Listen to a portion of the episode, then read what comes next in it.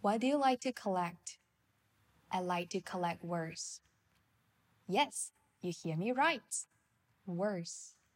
W O R D S. Beautiful written words always catch my attention. I like pondering upon them. 你喜欢收集什么？我喜欢收集文字。是的，你没有听错，文字。 优美的文字总是能够在我的心里回荡许久。我尤其喜欢一字一句的去咀嚼它们。I love reading the words of God because they are words，所以我也很喜欢天父的话语，因为它们是文字。In the Bible, one of my favorite books is Proverbs。在圣经的里面，其中一卷让我非常喜欢的书卷是箴言。It is a book of wisdom, a book of truth, and a book of insight。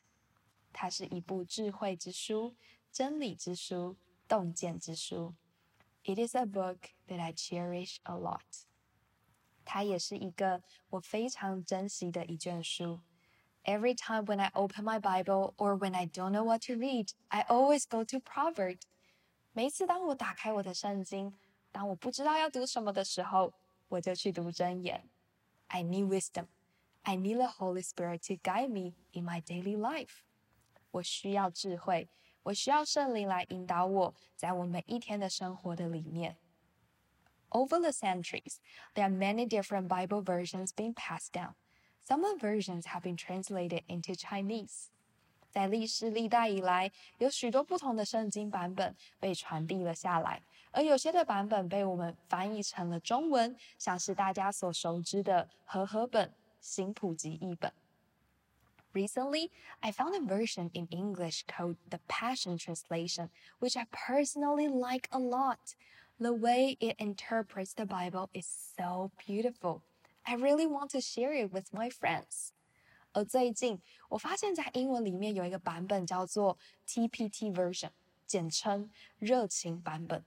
我个人超级喜欢的，他把圣经的经节诠释的非常漂亮，而我很想要把这些美好分享给我的朋友。Nevertheless, there's no direct Chinese translation to this version。